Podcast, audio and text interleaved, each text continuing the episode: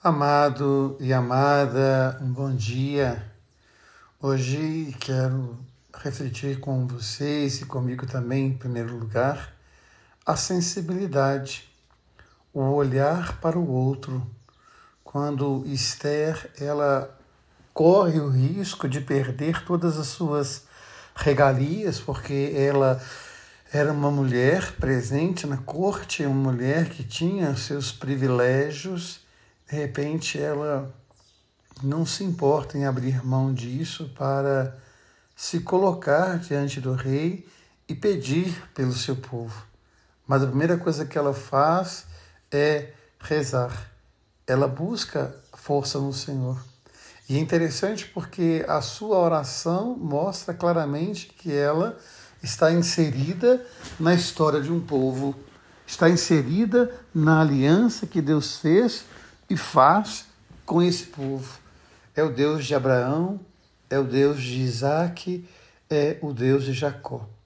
Todas as vezes que eu vou celebrar a Eucaristia, eu não consigo fazê-lo sem lembrar de meu pai, de minha mãe, de todas as pessoas que me antecederam na fé, meus catequistas, minhas catequistas, aquelas pessoas que deixaram essa marca transparente do amor de Deus na minha vida. Então é bonito a gente perceber que Esther ela tem essa sensibilidade de primeiro perceber a dor do seu povo e se colocar a serviço desse povo mesmo correndo riscos. Ela se coloca diante do rei para pedir para o povo. Mas antes do rei, ela se coloca diante do próprio Deus e pede a ele e lembra a ele toda a história que o povo tem de aliança, de amor. O povo que às vezes é cabeça dura, povo que às vezes se equivoca, mas que nunca perde a graça de ser o povo da aliança.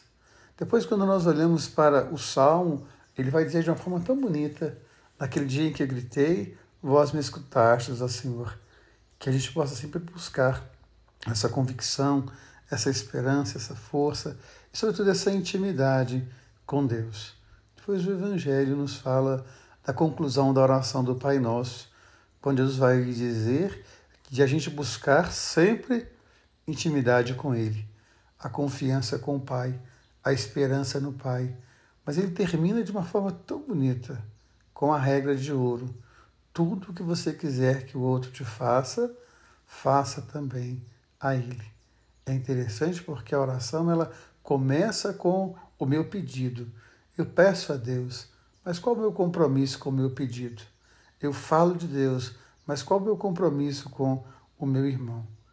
Então que a gente possa pensar nisso. Tudo quanto quereis que os outros os façam, fazei vós também a eles. Esta é a lei. Isto é a profecia. Essa é a regra de ouro. Que a gente possa lembrar sempre que Deus ama você, que Deus ama em você. Amém.